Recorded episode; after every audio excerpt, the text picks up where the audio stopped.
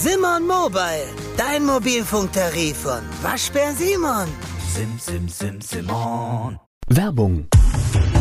Tatort Leben auf Deutschland-Tour.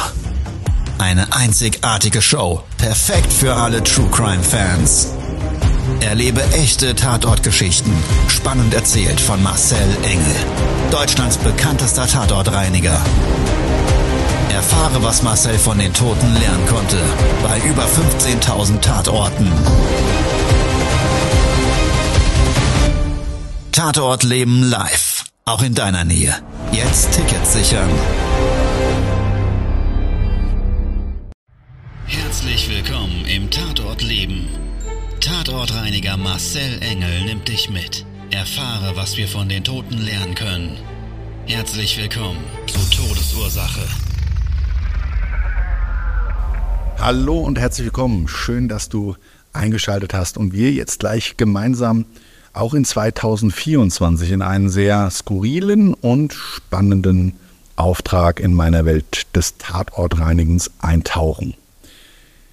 Jetzt ist ja Jahreswechsel gewesen, 2023 auf 2024 und mich würde mal so interessieren, bist du auch so ein Mensch, der den Jahresübergang zum Beispiel damit auch unter anderem bereichert, dass er sich für das darauffolgende Kalenderjahr gute Vorsätze vornimmt. Für mich ist es immer so, privat schreibe ich als Regisseur meines Lebensfilms meine Kapitel selber. Und die sind völlig zeitunabhängig. Es gibt dabei einfach große Ziele und es gibt kleinere Ziele. Und bei den Vorhaben, würden wir die jetzt mal mit Zielen gleichsetzen wollen, ist es, glaube ich, sehr, sehr wertvoll, wenn wir uns immer kleine Etappen vornehmen. Das heißt, für eine Veränderung das Ganze aufsplitten, um einfach unsere Disziplin und die dazugehörige Energie und die Motivation aufrechtzuerhalten, weil wir nämlich in den einzelnen kleinen Abschnitten uns dann immer auch wieder erfolgreich belohnen können. Und unternehmerisch ist es bei mir zumindest so, dass ich natürlich schon Jahresziele setze. Also wir haben zum Beispiel in 2024 den Ausbau des weltweiten Franchises der Akut SOS Clean auf dem Schirm. Das ist also wirklicher Fokus. Das heißt, im Moment haben wir tolle Menschen auf fünf Kontinenten, die in unserer Marke als Spezialreiniger mit unseren Prozessen, teilweise auch mit unserer Chemie, ja, die Dienstleistungen landesspezifisch, den gesetzlichen Vorgaben entsprechend, jeweils dann bei sich regional durchführen. Und was das Schönste daran ist, wir haben eine, eine Wissensgemeinschaft, eine Interessengemeinschaft. Ja, alle, die dabei sind seit vielen, vielen Jahren, mittlerweile sind wir im Austausch. Ja, online, technische Möglichkeiten werden ja immer besser. Auch zum Beispiel die Sprachbarrieren, die sich so international ergeben.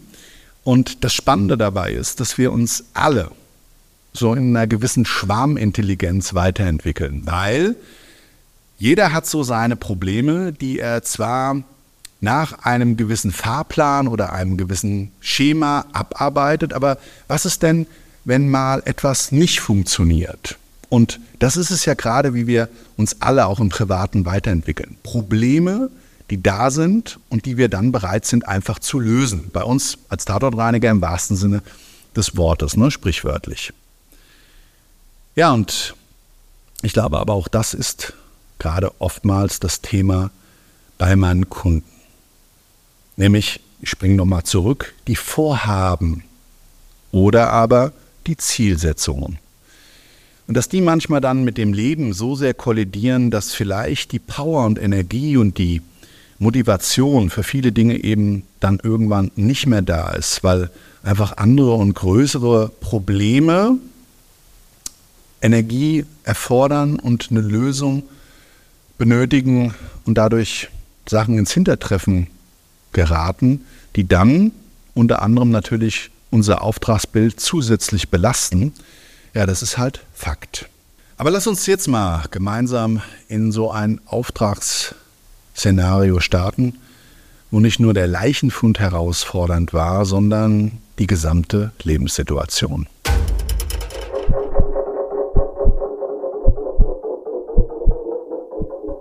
Frühmorgens Treffen in der Zentrale hier bei Frankfurt am Main mit meinem Team haben wir diesen Auftrag, zu dem wir gleich gemeinsam gehen, vorbesprochen.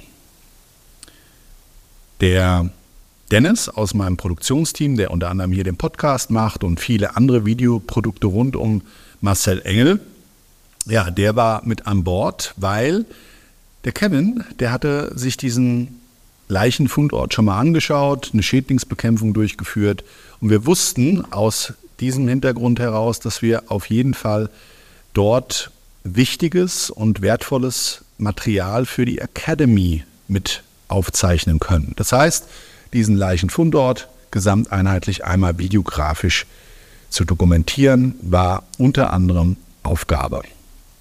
Zwei Tatortreiniger aus meinem Team, Dennis und ich, sind gemeinsam zum Einsatzort gefahren. Vor Ort haben wir uns mit dem Auftraggeber getroffen und einem Mieter, standen vorm Mehrparteienhaus, einer vielbefahrenen Nebenstraße einer Großstadt im Rhein-Main-Gebiet. Ja, und dann war es so, ich sage es jetzt mal so, das Haus, Farbe, Fassade, nicht mehr ganz das Frischeste, war unterhalb des ersten Stockwerks so ein metallener Toreingang, also so eine Doppelflügeltür aus Metall mit so Milchglas drin. Da ging es dann zu einem Hinterhof und im Hinterhof selber gab es nochmal ein kleines Zusatzgebäude hinten dran. Sah eher aus wie so eine Werkstatt. Ja, zweistöckig, also Erdgeschoss, Obergeschoss. Und der Hof selber nochmal mit einem Treppenabgang zu dem Vorderhaus, ein paar Fahrradständern. Da war auch der eigentliche Eingang dann zum Vorderhaus. Und ja, haben wir dann da vor dieser kleinen Werkstatt zu diesem Zusatzgebäude gestanden. Und der Auftraggeber sagte so, ja, also wie lange brauchen Sie denn heute? Da habe ich gesagt, naja, also mit Sicherheit den ganzen Tag. Wir waren ja schon vor Ort, haben das Ganze besichtigt. Ja, wunderbar. Hier, das ist mein Mieter. Der hat hier unten drunter die Räumlichkeit über dem Leichenfundort. Der befand sich in dem Hinterhaus nämlich in dem Obergeschoss. Ja? Also der hat da drunter seine Werkstatt, wäre ganz gut, wenn Sie da auch nochmal nachschauen könnten. Und weil da riecht es wohl auch. Und da gab es auch einen massiven Schädlingsbefall.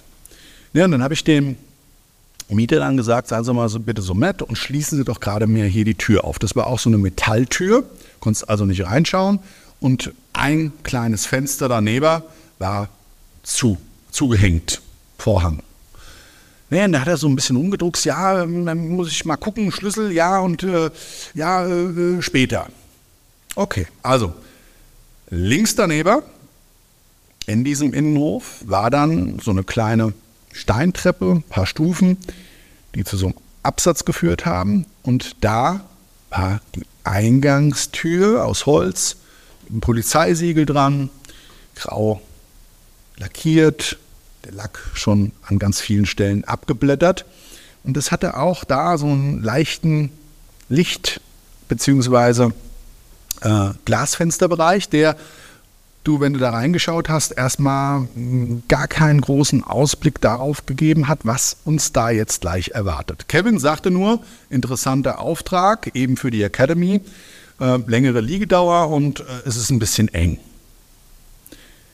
Haben wir dann die Tür aufgeschlossen.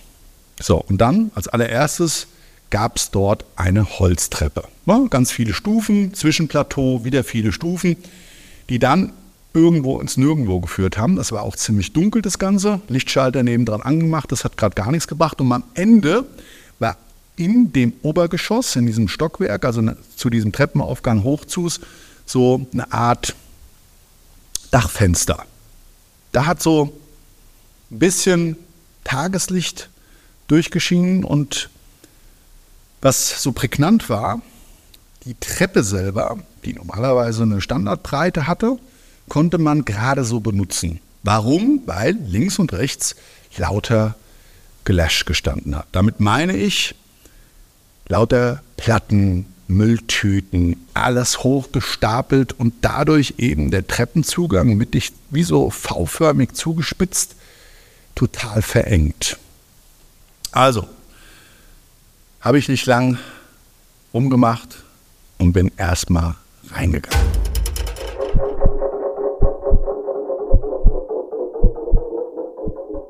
Der Nase nach im Obergeschoss angekommen, hat sich das Bildnis genauso weitergeführt. Also du konntest einen ganz schmalen, länglichen Gang sehen, am Ende einen Raum und rechts neben mir eine Holztür.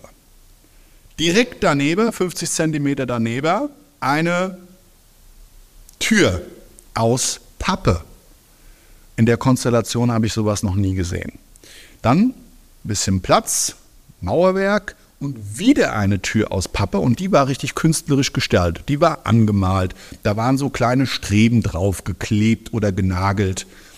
Und ich habe noch gedacht, das ist aber komisch. Also wirklich, es sah in der Form so richtig improvisiert aus. Und das war es nämlich auch. Die erste Tür aufgemacht, reingeschaut, hat sich dort so etwas ähnliches wie ein Gäste-WC dargestellt. Kennst du bestimmt, Toilettenschüssel und dann gibt es dann oftmals noch so ein Waschbecken, das war da gar nicht vorhanden. Stand dann da so eine Keramik mit einer Plexiglasplatte drüber. Habe ich mir nur gedacht, ah, okay, alles klar, hier in der Stadt, großes Problem sind Ratten, die bei Futterquellen auch gerne mal problemlos durch den Kanal das Fallrohr hochkrabbeln von innen und dann einmal durch den Bogen der Toilette durchschwimmen, um dann wiederum Köpfchen raus über die Keramik zwischen Klodeckel und Keramik einmal in den Wohnungen dann auf Futtersuche zu gehen. Also ist für da nicht ganz ungewöhnlich und das war sehr, sehr interessant und auch ideenreich gelöst. Aber ansonsten sah das wirklich schlimm aus, weil die Rohre waren alle offen und dann wieder so eine Abtrennung aus Pappe. Also da war gar keine richtige Wand geradeaus, sondern ja, das war Pappe. Ja, bis dahin konnte ich auch sonst noch nichts erkennen. Lichtschalter gab es zwar, aber irgendwie das Licht habe ich nicht anbekommen, aber die Kabel hingen darunter und irgendwo war eine Lüftung an irgendeinem Abwasserrohr befestigt. Es sah echt wild aus. Also eher wie so ein Provisorium auf einer Baustelle. So. Tür zu, nebendran die Papptür aufgemacht. Und das war dann der Leichenfundort.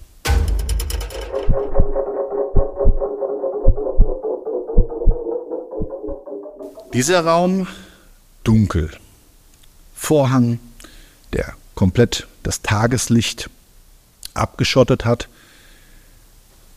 Total beengt.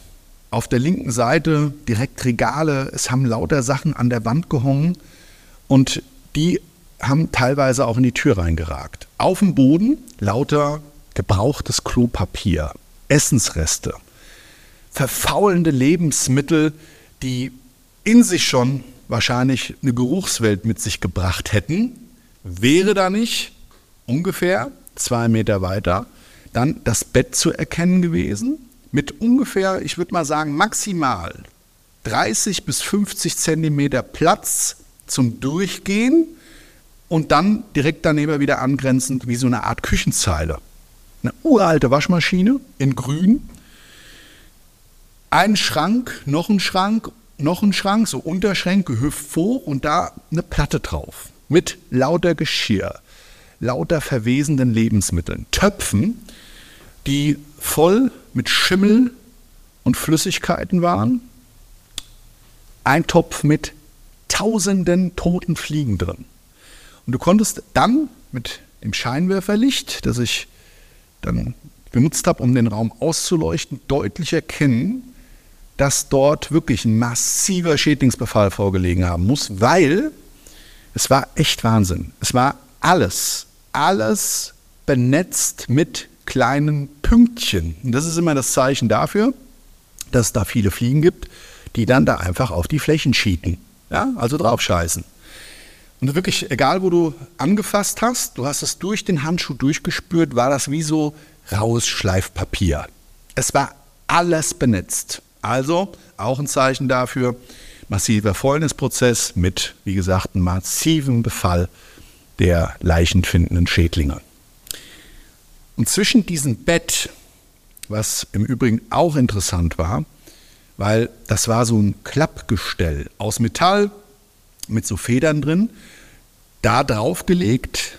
Später, wie ich das rückgebaut habe, habe ich das nämlich alles mal, wie dieser Sandwich da aufgebaut war, erstmal erkannt. Ja? Also da war eine Pappedeckelschicht, Aluminiumfolie drüber, machen Obdachlose auch sehr gerne, um sich einfach das ein bisschen bequemer auf dem Boden zu gestalten und oder aber auch eine Wärmeisolierung zu haben. Da war dann eine Frischhaltefolie drüber und dann mehrere Ablagen, die normalerweise so für Gartenstühle gedacht sind. Ne? Also hast dann auch noch so diese, diese Spannvorrichtung, wenn das so ans Rückenteil da eingespannt wird und die Sitzfläche da, diese Unterteilungen, die einzelnen Segmente gesehen. Ja, und dann war da wieder eine Decke drüber. Und auf diesem Bett mit einer ähm, ja, Bettdecke drauf, auch wieder Müll. Zwei, drei Müllbehälter, lauter Klopapier drauf, gebrauchtes Klopapier. Also es war echt ein krasses Bildnis. Dann habe ich mich auf das Bett draufgestellt und diesen Leichenfundort mir erstmal ganz genau angeschaut.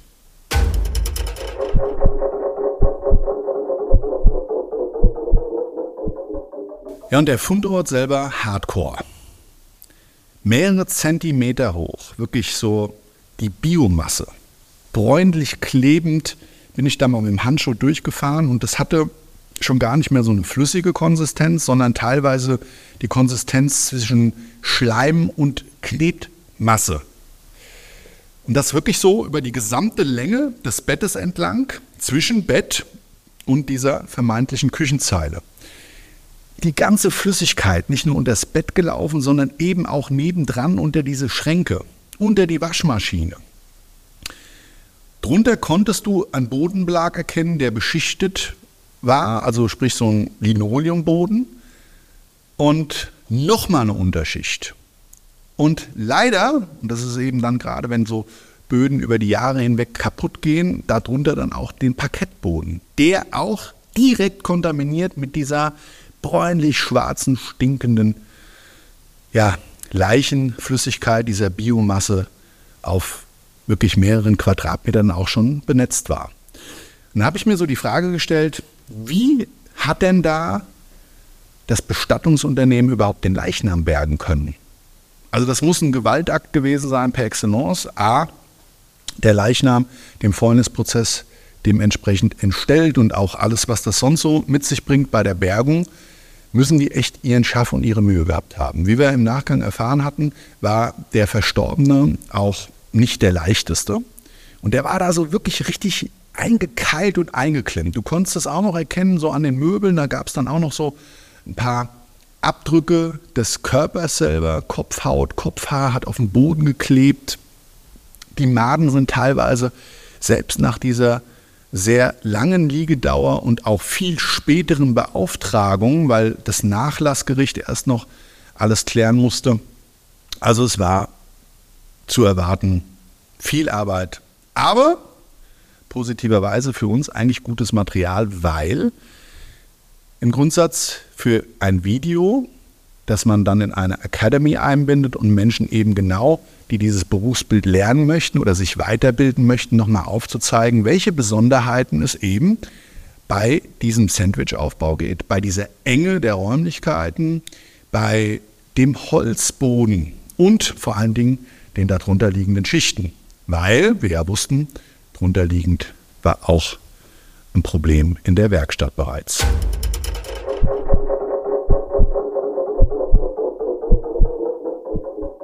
Ja, wir haben uns dann fleißig ans Werk gemacht, haben uns aufgeteilt. Ich habe dann angefangen, den Boden erstmal von dem ganzen Unrat zu beräumen und auch uns Platz zu schaffen.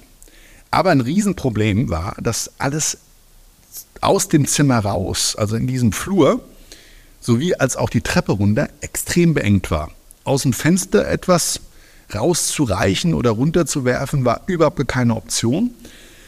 Also hatten wir uns schon so vorgenommen, die Sachen ziemlich klein zu machen, gut zu verpacken, dann eben runterzuschaffen in den Hof und vom Hof aus dann dort erstmal zwischenzusammeln und immer etappenweise zum Entsorgungsfahrzeug zu bringen. Haben wir dann zwischendurch auch wieder den Mieter getroffen. Der war noch mit dem Eigentümer vor Ort. Zu dem Zeitpunkt hatte er dann mittlerweile auch einen Schlüssel von seinem Lager und hat, ich sag's mal ganz unverblümt, ein bisschen widerwillig die Tür aufgeschlossen. Warum, konnte ich mir zu dem Zeitpunkt noch gar nicht erklären. Aber wie er dann aufgemacht hat, darfst du dir so vorstellen, war schulterhoch die Tür zugestellt. Mit lauter Eimern, Zeug und tralala. Dann hast du da reingeschaut. Ja, ich konnte dann so über die Eimer drüber lupfen. Und da war alles voll. Alles. Da saß genauso oder noch ja, zugestellter aus wie oben in dem Leichenfundort. Und der Vermieter, der hat dann richtig angefangen zu schimpfen. Hat gesagt, sagen Sie mal, jetzt gucken Sie sich das mal an. Ich war jetzt eben gerade mit Ihnen hier in Ihrem Keller, da sieht es ja genauso aus. Und dann hat er dann gesagt, der Mieter, ja, ähm, ich habe da nur kurz was zwischen reingestellt. Ach, erzählen Sie mir doch nichts, was heißt hier reingestellt? Gucken Sie sich das mal an. Das kann so nicht gesammelt werden. Das ist ja hier der reinste Müllhaufen. Naja, also der war, wie gesagt, ganz schön angefressen. Und ich habe dem Mieter dann gesagt, passen Sie auf, um herauszufinden, ob Leichenflüssigkeit durch die Decke gelaufen ist, muss ich da schon rein. Und wo die Tür war, war so der erste Teil seiner angemieteten Fläche, aber der eigentlich betroffene Bereich war ein Nebenraum. Ja, und der ja, musste dann erstmal freigeräumt werden, dass man wenigstens einen schmalen Gang da nutzen konnte, um sich die Decke anzuschauen. Das hat er dann auch gemacht und wir haben uns das angeguckt und Leichenflüssigkeit ist auch mittlerweile durchs Bauwerk durchgedrungen. Aber das war jetzt gar nicht so die Besonderheit, weil der Mieter, der hat mir dann interessante Fakten zu dem Verstorbenen erzählt.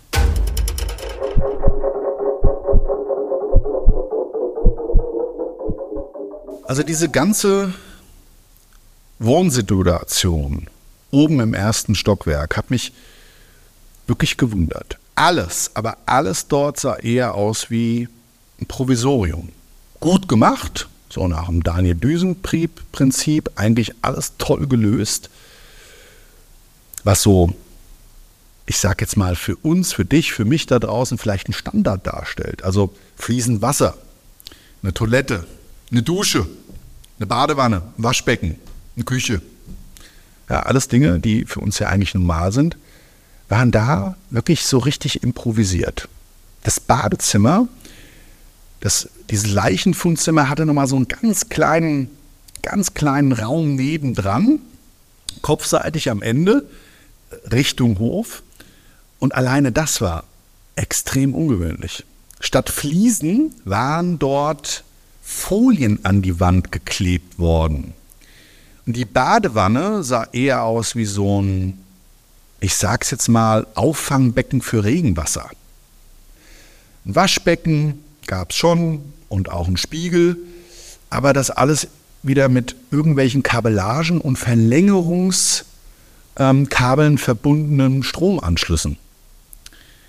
Und auch ja, die Abwässer, die wurden alle eigentlich an die Dachentwässerung angebunden. Also ein ganz interessantes Konstrukt hat es natürlich auch zum Beispiel da in diesem Badezimmer unterhalb dieser Folie Schimmel gehabt. Also das war weiß, glasig, durchsichtige Folie und drunter richtiger schwarzer Schimmelrasen. Also wirklich habe ich mir so für mich gedacht, oh je, der arme Mensch, der dort gelebt hat. Und natürlich habe ich mir auch die Frage gestellt, warum hat er da so gelebt? Klar, der wird nicht viel gehabt haben im Leben und irgendein Agreement eben, gefunden mit dem Vermieter dort eine Option, dass er vielleicht sich das so ein bisschen ausgebaut hat. Und genau so war es auch. Genau das haben wir auch so von den anderen Mieter unten drunter nämlich bestätigt bekommen. Und weißt du, ich mache mir eigentlich niemals großartig Gedanken dazu, wie Verstorbene ausgesehen haben könnten. Aber was ich mir immer so in meiner persönlichen ja, Wahrnehmung zu diesem Gesamtauftrag dann vorstelle, was dieser Mensch wohl in seinem Leben gemacht hat. Was hat er für Freunde gehabt? Was hat er für Interessen gehabt? Was hat er, tja, auch vielleicht für einen Beruf gehabt? Und da gab es eine Information, das hätte ich für mich so niemals positioniert. Der Mieter sagte mir nämlich, ja, also mein guter Bekannter, das war also dieser Verstorbene da oben, der war 77 Jahre alt und hat dort schon wohl einige Jahre gewohnt. Genau in der Konstellation, dass er also für kleines Geld das dort angemietet hat und sich so Step by Step erst eigentlich gar nicht als festen Wohnsitz ausgebaut hat und so weiter und der Mieter dann aus Mitleid dem zugestimmt hat, weil der hat auch wirklich eigentlich gar nichts für diese Räumlichkeiten zahlen müssen.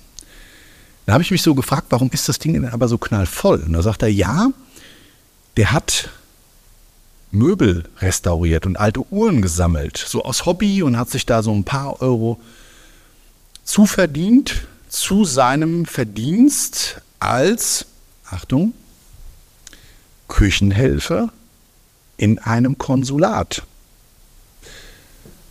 Und das wäre jetzt noch nicht mal so das Außergewöhnliche gewesen. Aber was er dann erzählt hat, wie die Person nach außen aufgetreten ist, hat er gesagt, wissen Sie, also eigentlich hat man immer denken können, er wäre der Konsul.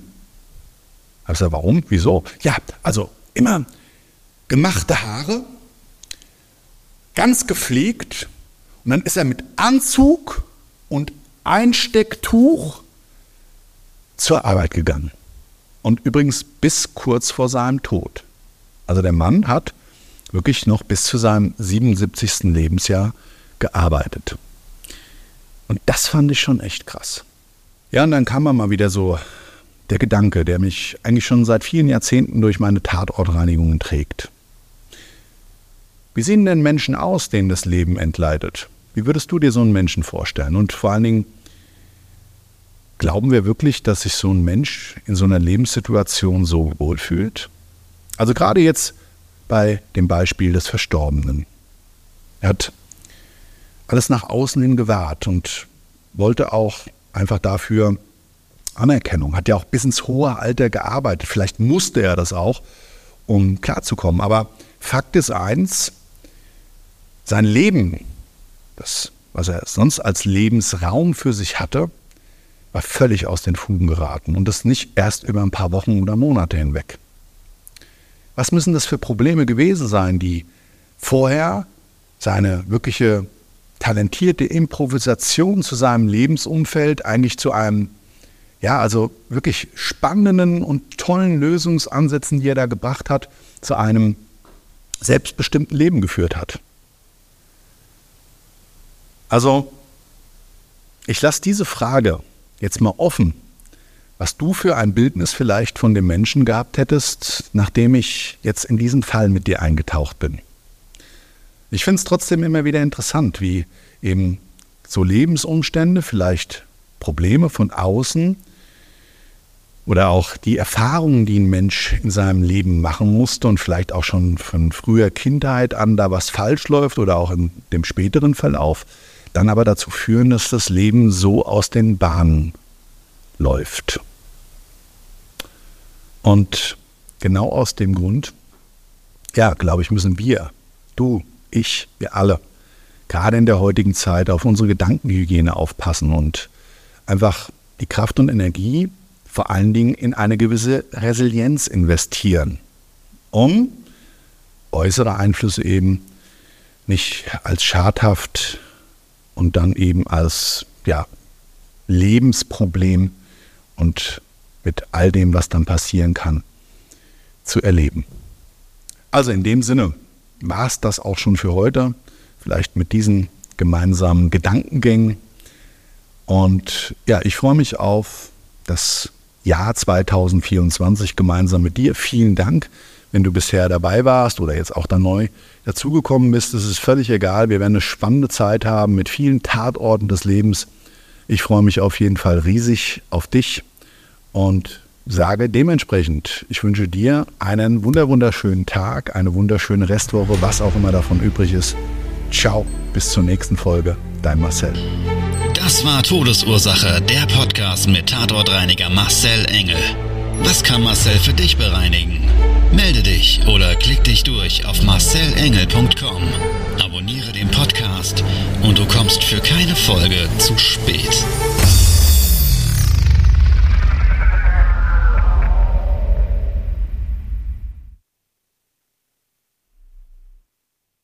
Mobbing findet überall statt. In der Schule, am Arbeitsplatz, innerhalb der Familie und im Internet. Erfahren Sie in dem Kompaktbuch Ausgemobbt, wie Sie sich gegen Mobbing wehren und künftig vermeiden, zum Mobbing-Opfer zu werden.